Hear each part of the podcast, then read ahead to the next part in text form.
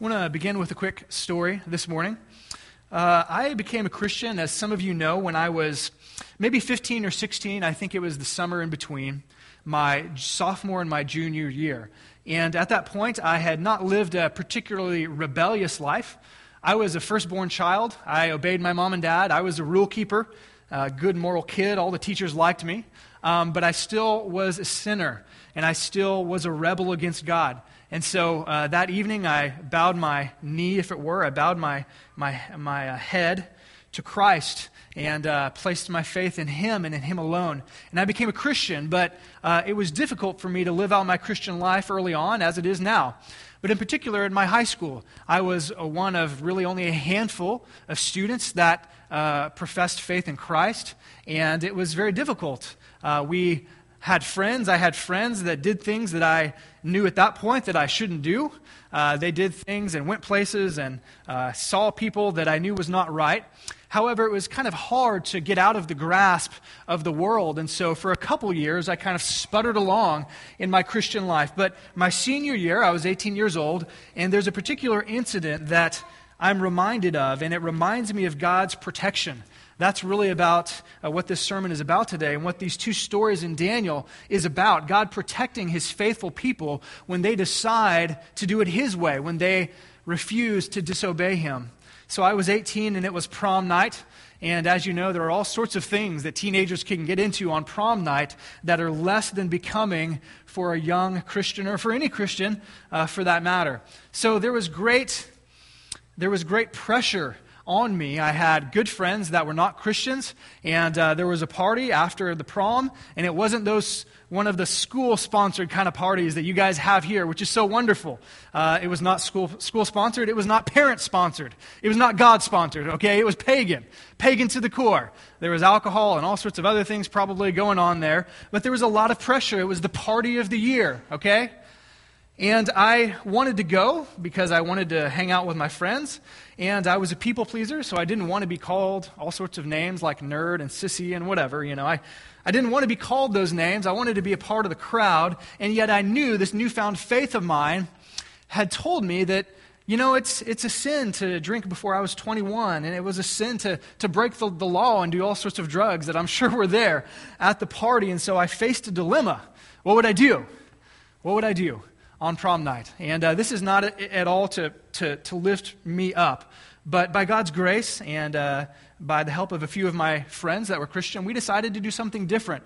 We wrestled with it. We were almost literally on our way to the party, and we said, uh, we just can't do this. You know, we, we shouldn't do this. So we turned around and we went and, uh, I don't know, played basketball or whatever else we did that was uh, hopefully not as not sinful okay? Um, uh, and so we got the news early the next morning uh, when we woke up of god's protection over us because we were faithful to him uh, the news of the day was that there was a huge police bust at the party, and that many of my friends and colleagues, uh, so to speak, were busted. They were taken to jail. They were put in jail, and it was the talk of the town for certain. I grew up in a town much like Cissna, and so word gets around fast that all of these teenagers were drinking and doing drugs, and some of them, if they were slow, didn't get caught. They got caught, okay? They weren't able to run away.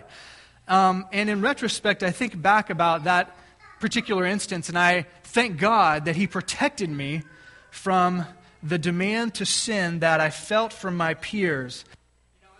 Daniel, Daniel chapter 3 and Daniel chapter 6, we're going to see two stories that are very similar. We're going to see two stories of God protecting his faithful, God protecting those who choose to do it his way rather than choose to do it the world's way. I want to show you a quick chart uh, you may be thinking, why are we trying to cover two chapters? That's quite a bit.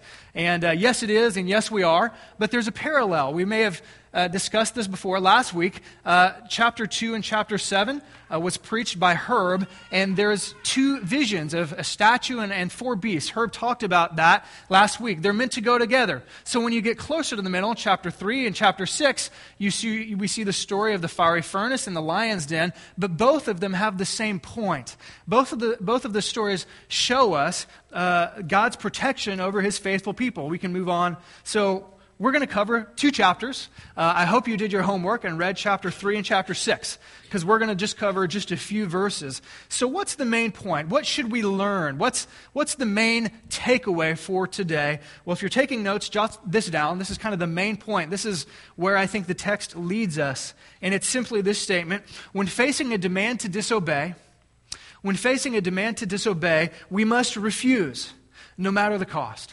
We must refuse, no matter the cost, and trust that God can protect us. Important word.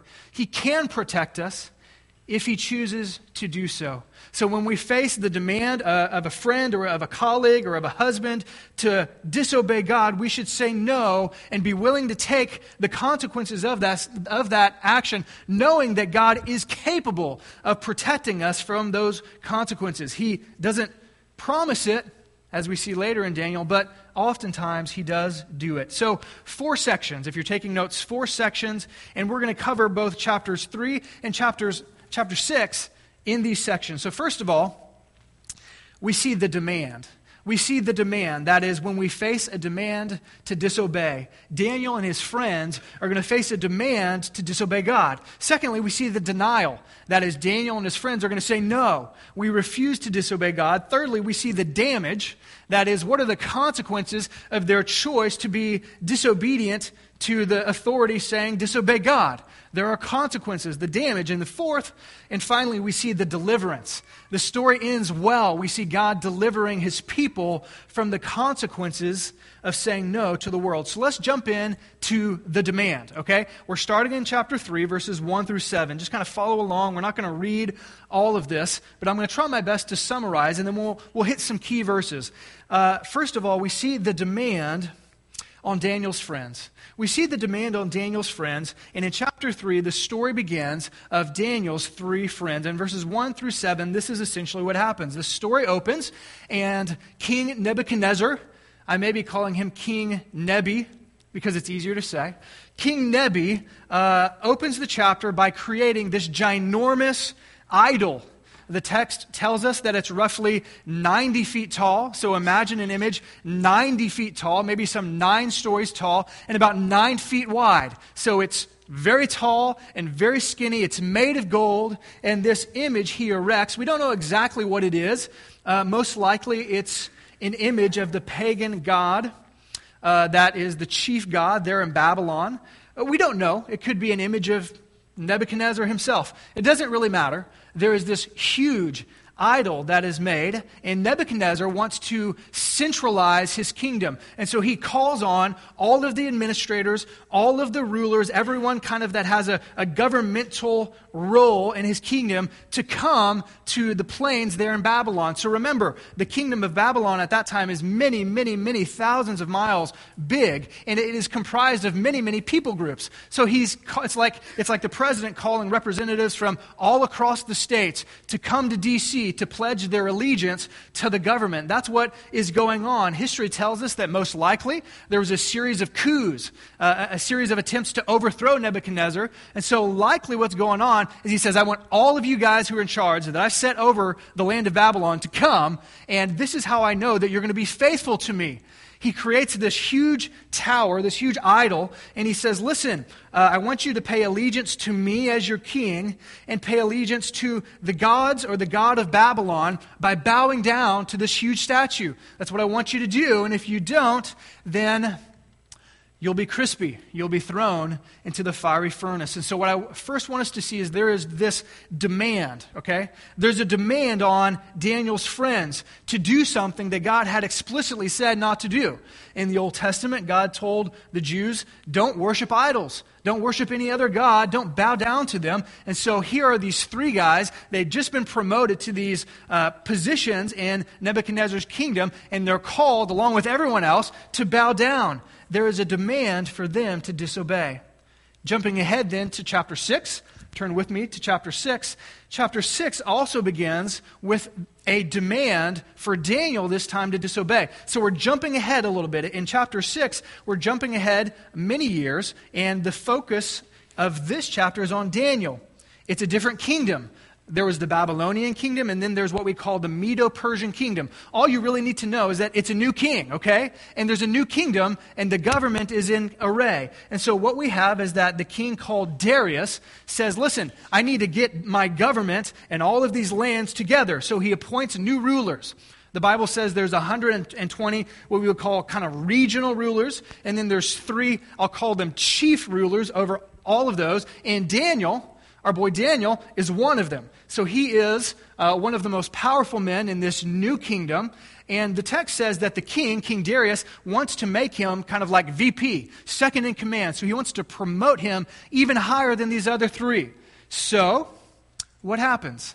What we see is that the other 120 and the other two chief rulers become jealous. They're jealous because this Jew is going to be promoted to VP. And so they come up with a trick. They decide, in short, to trick the king, and they come to the king and say, Listen, you need to make a law, and it's going to be irreversible because all of the laws in that kingdom were irreversible. You couldn't change them. And so they trick him to making this law, which I'm sure stroked his ego, that nobody for 30 days could pray to any other God or any other person but him. And he says, Sounds like a great idea, okay? And so he signs it into law, and there now is a demand for Daniel to disobey God because the Jews and us, we don't pray to any other person. We don't pray to any other God. And so, uh, like Daniel's friends, there's a demand for him to disobey. But unlike Daniel's friends, this one was a demand for Daniel not to do what God had commanded. We're going to talk about this in a second, but God had commanded his people when they were away from the land to pray, to pray towards the land of Israel so that God would restore them. So, what I want us to see simply is this. In both scenarios, for Daniel and his friends, there is a, de- a demand for them to disobey God, right? A little different, but there is a demand for them to disobey God. So let's bring it back, or forward, I should say, to the here and now.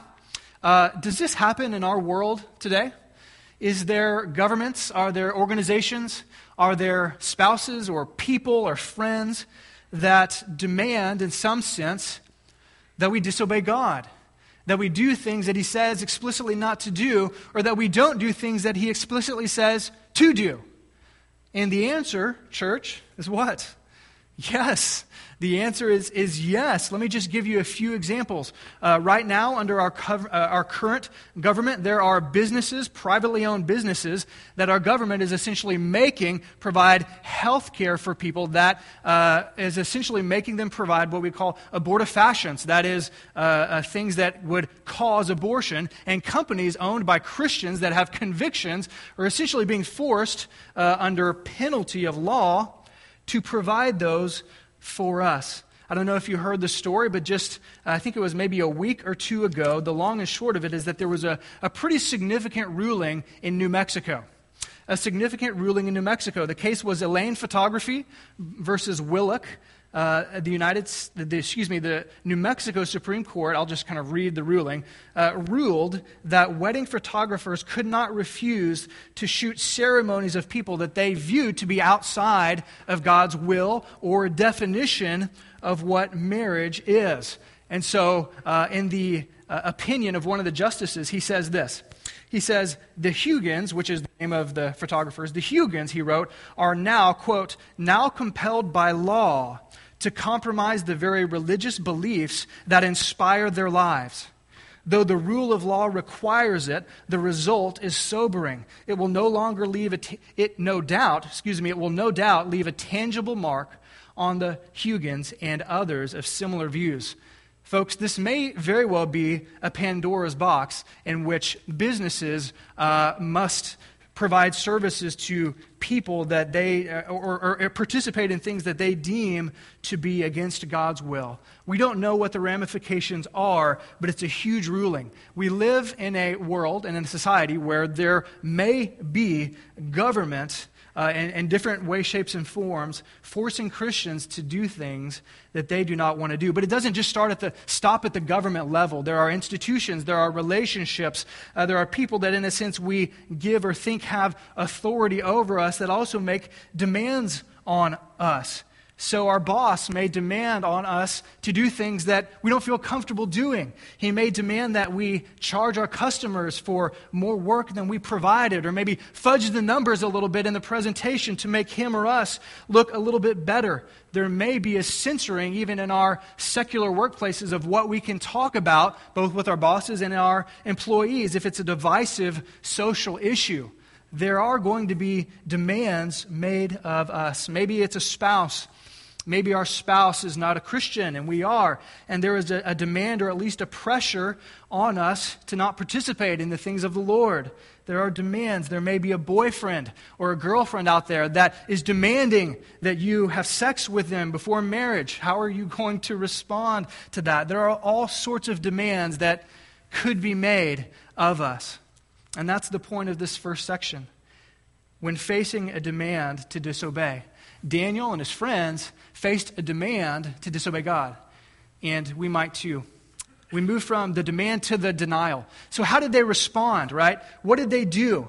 Back in chapter 3, we see the denial of Daniel's friends. So, remember back to our story, there's this huge idol, and the text says that the music played and that everyone bowed down and worshiped except for three men, right? Daniel's three friends, Shadrach, Meshach, and Abednego, they refused to pay allegiance to the king, but more particularly, I think, they refused to pay allegiance to his gods. They obviously were uh, faithful to the king, but they would not bow down to this pagan idol. They refuse. So they're brought before the king. The king says, I will be nice and give you one more chance. The music's going to play, and you should bow down, or you're going to go into the fire. And they essentially refuse, saying this. And let's read this together, chapter 3, verses 16 through 18. Shadrach, Meshach, and Abednego replied to him, King Nebuchadnezzar, we do not need to defend ourselves before you in this matter. If we are thrown into the blazing furnace, the God we serve is able to deliver us from it, and he will deliver us from your majesty's hand. But, but even if he does not, we want you to know, your majesty, that we will not serve your gods or worship the image of gold that you have set up. So, regardless of the cost, and they knew the cost, they could likely see the furnace. There it was, burning, hot. And they said, No, we would rather die than disobey God. So, what about Daniel? His friends refuse. What about Daniel? Well, he also has a denial, and we read this in verse 10 of chapter 6. So, if you flip ahead just a little bit, in chapter 6, we see Daniel also denied this this requirement to not pray to any other God. Verse 10 of chapter 6. Now, when Daniel learned that the decree had been published, he went home to his upstairs room where the windows opened towards Jerusalem. Three times a day, he got down on his knees and he prayed, giving thanks to his God, just as he had done before. So, Daniel hears the edict that you shouldn't pray to anyone else. He says, I always pray to God, and I always pray with the windows open. God commanded me as an exile to pray towards Jerusalem so that we would return to Jerusalem, and I'm going to keep doing it. And so, with windows open, he bows his head and he gets on his knees and he prays. And the story goes, well, we'll see what happens in a bit. But he refuses. He refuses. So, us too, when we face a demand to disobey God, what should we do? Well, this story tells us that we must refuse. So when our peers demand, like mine did, that we drink underage or that we go to the party or that we do this with our boyfriend or girlfriend, we must refuse if we're Christians. When our boss demands deception, we must refuse. If the government demands that we go against our conscience, then we, in good faith, must refuse. I'm reminded of a story of a man who used to come to our church. He has uh, passed away, maybe two or three, maybe four years ago. And his name is Dan Hill. I don't know if any of you remember Dan. Most of you do. He's married to Sandy, and Sandy still comes here. Uh, Dan, I, I didn't get this from him, but Sandy would often talk with me, and she would tell me the story, to make it short. She would tell me the story of that when Dan was in Chicago and he was on the police department, that he loved his job of being a policeman in Chicago so much, and he served there for years and years and years until the day came when his boss said, Listen, you see that group of people over there? You see the, those particular people over there? We will not enforce justice against them. We will not give them tickets. We will not look into or investigate what they're doing. And Dan said, So you want me to not apply the law legally? You want me to give people favorites. And his boss said, That's exactly what I want you to do. And Dan said, I cannot do that, sir. To which the man replied, Well, turn in your badge. And as Sandy told me, he plopped his badge on the desk of his chief or whomever it was he was talking with and came home and said, I quit my job today. And that uh, happens all of the time. So we move from the demand to the denial. But what happened? When we say no, when we refuse to disobey God, excuse me, when we, ref, yeah, when we refuse to disobey God and when we refuse to obey authorities or people telling us to sin, there are consequences. And there were consequences first for Daniel's friends. So back to chapter 3. What happened? What happened to the three young men? Well, they refused to bow, and so the king said, in you go. And they had them bound right then and there. They didn't take any of their clothes off like they normally would. They uh, bound them. To, if you remember the story, the king says, make it seven times hotter than what it was, which is really stupid because that would kill them quicker and not make them suffer. But hey, who's the judge, right? Uh, so he makes it really hot. He's angry, and in they go, right? Done with that. Three Jews killed, right? Or we think. And uh, into the flame into the flame they go. Ironically, the text tells us that the, the guards of Nebuchadnezzar, who actually were chunking them in, remember what happened to them? They, they died, right? The flames leapt up and, and killed them. And that's ironic because we see that the gods of the pagans are not able to save. The gods of the pagans are not able to save them. But as we'll see in a bit, our God is capable. So, what happened to Daniel's friends? What was the damage done to them? Well, in the fire they go. But what about Daniel? Well, if we move back to chapter 6, we see there is a similar fate for Daniel. Most of us are familiar with the story, right? The, his enemies accuse him before the king. The king says, I can't change my law. I'm going to work on it. He works on it all day long. He can't change his law. So he says, Sorry, Daniel, I really like you, but in you go. That's essentially what happened. Uh, in you go, and they seal it up, and he says, May, God, may your God protect you. Daniel, may your God save you. But like Daniel's friends, Daniel faced the damage, the consequences of refusing to sin against God. And so let me ask you this question. Let me ask me this question Are you willing to face those consequences? Am I willing to face the consequences? I think in America, we often think the government or my friends or this society, they, they shouldn't do that. They shouldn't persecute me for my faith. And they probably shouldn't, right? But will we be willing to face it anyway? Will we be willing to go into it knowing the cost? We must refuse no matter the cost. Unfortunately, I think a lot of us, including myself at times, we're not willing to pay that. We're just we're not willing to pay the cost of being obedient to God and disobedient to man. Many churches are not willing to lose their tax exempt status for calling sin sin or for talking about marriage for what it is or for speaking God's truth. Many people are not willing to risk their jobs to be faithful and honest and full of integrity. We're not willing to bring tension to our family, to not bring up those subjects that are religious because, well, it, it, might upset my, my uncle or it might upset my niece or it might upset my dad. I'm not willing to talk about the biblical truths of the gospel. I'm not willing to do that. I'm not willing to sacrifice those relationships. Daniel and his friends were willing. Are we willing to do the same? Thankfully, the story doesn't end there. Thankfully, the story does not end with three crispy Jewish men and one chewed up and spitting out Daniel. The, the story doesn't end there. Thankfully, there is finally the deliverance. And what we see is really the climax of these stories. And the climax of the point of both of these stories is that when we face the demand to disobey, we should refuse regardless of the cost because we know that God can. We know that He can protect us from those consequences, and He did with Daniel and his friends. So look, look back, chapter 3, to the deliverance of Daniel's friends. Let's read this in verses 24 through 30 of chapter 3. Then King Nebuchadnezzar leaped to his feet in amazement and asked his advisers, Weren't there three men that we tied up and threw into the fire? They replied, Certainly, Your Majesty. He said, Look, I see four men walking around in the fire, unbound and unharmed, and the fourth looks like a son of the gods. Nebuchadnezzar then approached the opening of the blazing furnace and shouted, Shadrach, Meshach, Abednego, servants of the Most High God, come out, come here. So Shadrach, Meshach, and Abednego came out of the fire.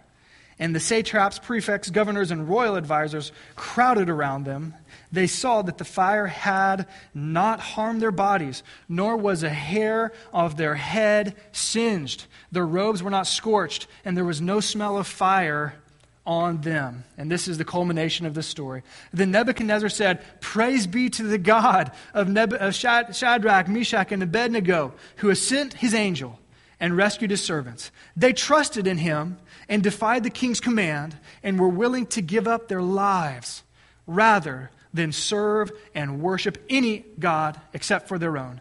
Therefore, I decree that the people of any nation and language who say anything against the God of Shadrach, Meshach, and Abednego should be cut into pieces and their households be burned, uh, be turned into a pile of rubble, excuse me. For no, and here's, here's the point for no other God can save in this way. For no other God can save in this way. That's an amazing thing. This is God supernaturally through the work of his angel preserving them. I don't know about you, but I like to grill. It's summertime, so grilling is fun. I like to grill and get my grill stuff out and pretend like I know what I'm doing and, you know, cook the steak or whatever it is that I'm, I'm cooking and try not to burn it. Uh, I enjoy that. But at the end of that, I always go in and I provide the food. And uh, most of the time, Nasher says, Dad, you smell like smoke. you know, you smell bad. You smell like the fire. And I'm like, well, that's just the cost of cooking the perfect steak, right? So eat it and enjoy it, right? Um, but, you know, even, even a small fire like a grill makes you smell like smoke. These guys, they didn't even smell, right? They didn't even smell like smoke. God supernaturally delivered them. And the point is that there is no other God who can rescue in this way. And Daniel experienced a similar deliverance. Look at Daniel chapter 6, verses 19 through 28, that section. We'll read verses 25 through 27. In the morning, Daniel was found alive. He was protected by an angel, much like these three men, because of his trust in God. What we see is that uh, the king says, Come on out, uh, I'm with you. And then guess what he does to those who accuse Daniel? Oh, look, those lions look hungry. They haven't had breakfast. In you go, right? And so in his accusers go. And it's ironic because Daniel's God could deliver, but their God could not deliver them. Let's read that in verses 25 through 27. Notice in chapter 6, notice what the king says. A different king, but he says something very similar. then Darius, then King Darius wrote to all the nations and peoples of every language in all the earth, May you prosper greatly. I issue a decree that in every part of my kingdom people must fear and reverence the God of Daniel. For he is the living God, and he endures forever. His kingdom will not be destroyed. His dominion will never end. And here's the, here's the point He rescues and He saves. He performs signs and wonders in the heavens and on the earth. He has rescued Daniel from the power of the lions. And so, what do we see? We see that when we face a demand to disobey God, we should refuse no matter the cost, and we trust that God can. We trust that He can deliver us from those consequences. So, God can protect your business. God can protect you if you choose to not compromise and if you choose to not uh, disobey God. He can protect your business. He can protect your job if you decide to do it with integrity and not lie or cheat or do anything that a higher up says you have to do. God can preserve your marriage if you keep your priorities straight. He can do these things. The Bible says he doesn't always. And so I think the response of Daniel's friends are very fitting back in chapter 3. Notice the response. He says this If we are thrown into the fire, God is able to deliver us. We believe he will deliver us, but if he does not, folks, this is how we must go about it. We believe God is able to deliver us. We believe he will in these circumstances, but but if he doesn't, if he chooses not to, we will take whatever comes our way because we would rather die than to disobey the God that we love. So I want to close with this true story. It's a story told by Kent Hughes in one of his books called Liberating Ministry from the Success Syndrome, book that I should get. He writes this way of a man long ago. He says this It was Christmas Eve, 1875 and a man by the name of Iris Sankey was traveling on the Delaware steamboat when he was recognized by some of his passengers. His picture had been in the newspaper lately because he was the, the song leader for the great evangelist and preacher Dwight L. Moody. They asked him to sing one of his, one of his hymns, but Sankey said, No, I'm going to sing a different hymn, and it's called Savior like a shepherd lead us. So he began to sing on that riverboat one of the stanzas, and the stanzas went the stanza went this way: We are thine.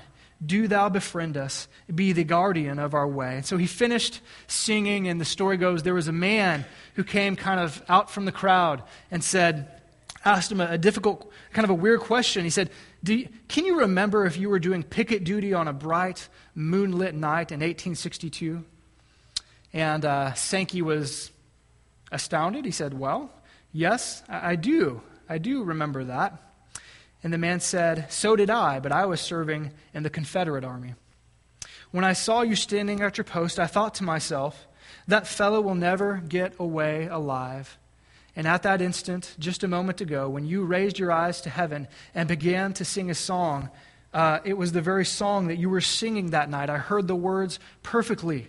We are thine. Do thou befriend us. Be the guardian of our way. And those words stirred up my memories as I held the musket to my cheek. I was reminded of my childhood and of my God fearing mother who would sing me that song and others. And when you had finished your song, I couldn't kill you. It was impossible for me to take aim, and my arm, of its own accord, dropped to the side. I thought, the Lord, who is able to save that man from certain death, must surely be great and mighty to save. Folks, the Lord who is able to save Daniel, and the Lord who is able to save his friends, and the Lord who is able to save Ira Sankey from death, is also able to protect us too. In the, man's of this, of, in the words of this man and, and in the words of the two kings that we've read, surely God is great and he is mighty to save. Let's pray.